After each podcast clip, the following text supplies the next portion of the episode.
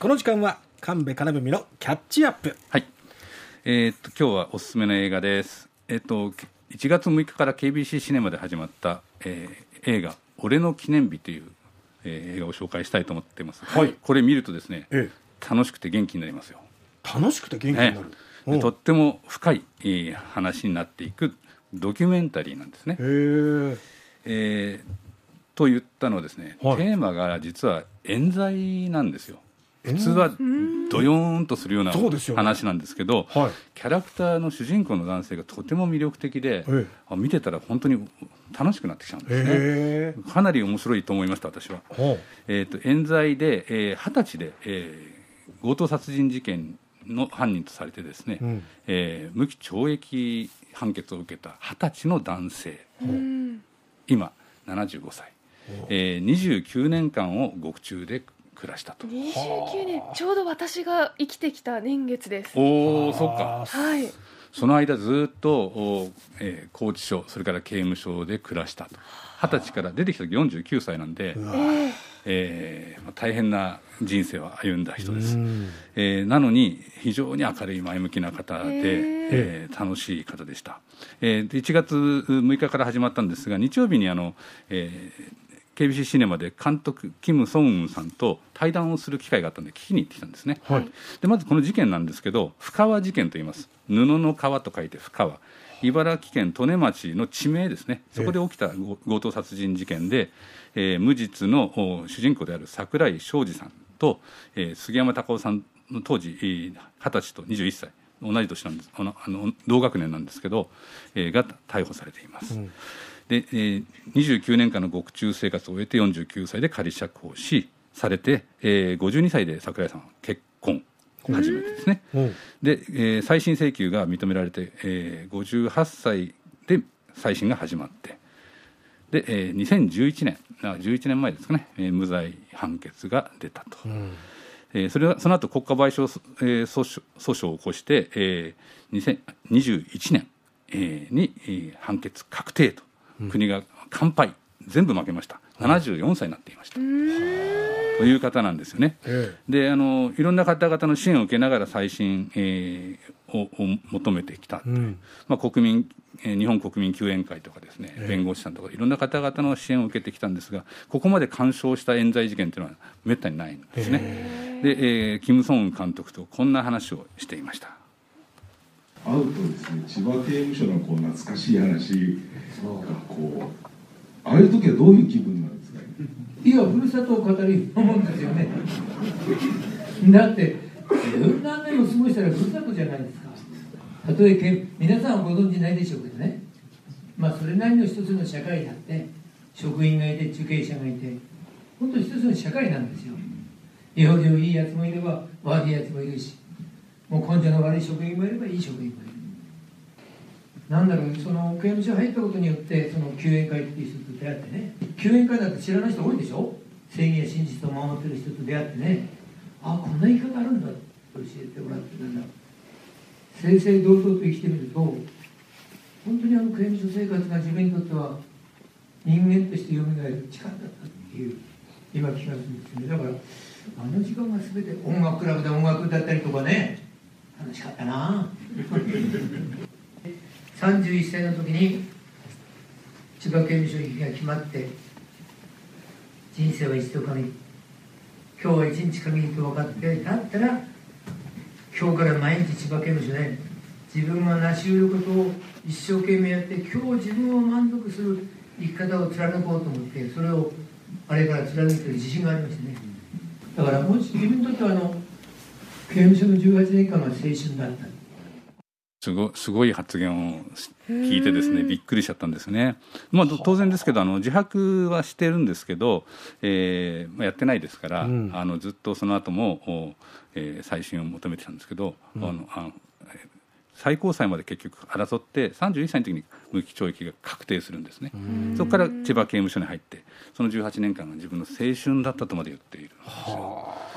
まあ、逆に言うと、ええ。そう言わざるを得ない状況ではあった、うん。あのこんな明るく話してらっしゃいますけど、え例えば金属製のお時計が今でもできないとかですね、うん。まあ、手錠を思い出すんでしょうかね。なるほど。あえーとあのそういった長い間にえーずっと耐えてきたことによる心の傷は実は癒えていません、しかしこの人は本当に前向きに生きようと考えてきたようですね。えで、えー歌はとても上手であの、まあ、音楽うークラブに参加して歌ったりもしてるんですけど、はい。自分で詩を書くようにもなってですへねー作詞作曲もしています。うん。でそのお一つの詩がですね、えー今回映画のタイトルになっている「俺の記念日」というタイトルなんですが桜井昌司さんが書いたものなんですけど例えば1967年10月10日夜風に金木犀は香って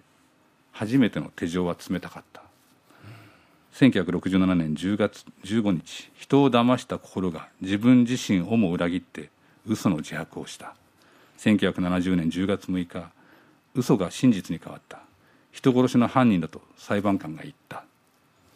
というようにですね、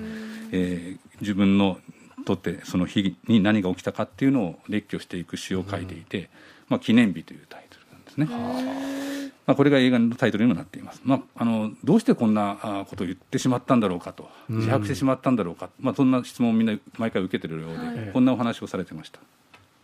やっぱり自白ってその殺人事件の自白なんか絶対するはずないだろうみたいに思ってたんですけどもそれはどんな感じなんですか？ねあれはね意外と簡単なんですよね。あの調べられるっていうことは疑われる皆さん疑われるってすごく辛い経験されたことはありません？あるいは夫婦喧嘩して 一方的に責められるとかね。あるじゃないですか職場でパワハラ受けるとかそれを狭い部屋3畳くらいの部屋で一日やられ続ける夫婦喧嘩だったら逃げればいいじゃないですか。パワハラだったり3時間も4時間も続かないそれが違うの。警察官のお前が犯人だよっていうこういうなんだろうな。疑われること辛さをずーっと続く。んですね。はい、試験もあるんだ桜井いい加減に自白したらどうなんだ二十歳なんだからな。金にやり直せんだ。試験になってから助かって助けてくれたら遅いんだぞってこうやられるともうそれがバンバンバンバン響くんですよ。本当辛くて。その目の前の心にこう嘘発見器で「お前が犯人でいたよ」って瞬間にポロキッと折れて「ならいいよやったって認めちゃおう」ってこうこんな苦しいなってなっちゃう。とにかくその場をから痛みを逃れようってなっちゃううん、あの警察官のです、ね、取り調べの内容などもその再審請求の中でいろいろ明らかになっていますがあのいっぱい嘘ついてるんですよね警察が、うん、例えば現場でお前たちを見たっていう人もいるんだぞと。いないんですよ。はそれからお前の母ちゃんもやってしまったことは仕方がない。早く本当のことを言えと言ってるよと。嘘なんですよ。こういう中で心がだんだんですね傷んでって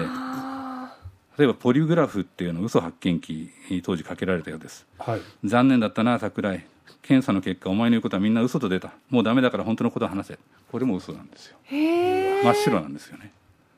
こういったことがあの事後に明らかになってですね、うん。えー弁護士の山本博夫さんは検事は自白や目撃証言の矛盾点をごまかすようにそれらの供述を変更させ作り上げ、操ることで犯行を捏造していった。都合の良い供述証拠だけを公判に提出し悪い証拠は徹底して隠匿したと批判しています、そして、えーえー国家賠償請求の判決では警察と検察の取り調べの違法えー公判での警察官の偽証警察官の証拠隠しを厳しく断罪しています、うん。こういったことが起きている中で、えー冤罪が生まれてくるというのははっきりしていますね、ううん。んそして、えー楽しい生活を送っている,、中で、はい。えー結婚もしてうんうん。やっと新しい人生が来たと。はい。がんにかかってしまったんですね。本当がんって知った時には、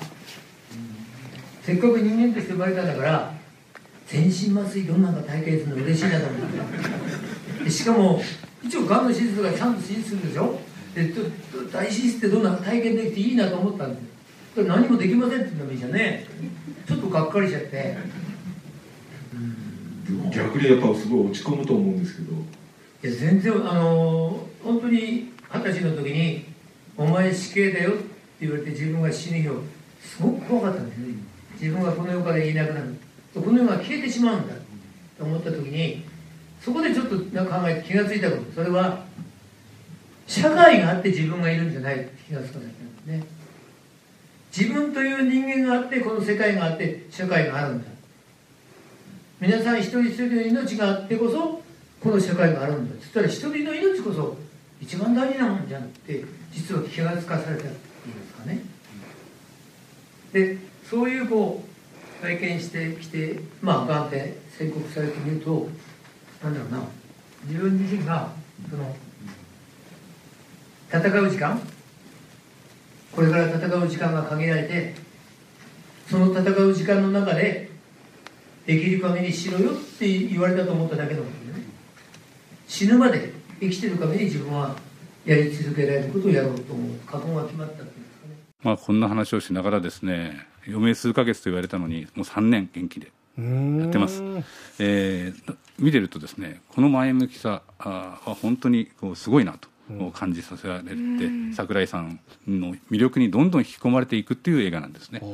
まあ、あのえ映画「俺の記念日」といいますが、えー KBC シネマで始まったばかりです、はい。これはぜひご覧いただけたらなと思ってますね、あの堅苦しいドキュメンタリーではないので楽しく見ていただけたらと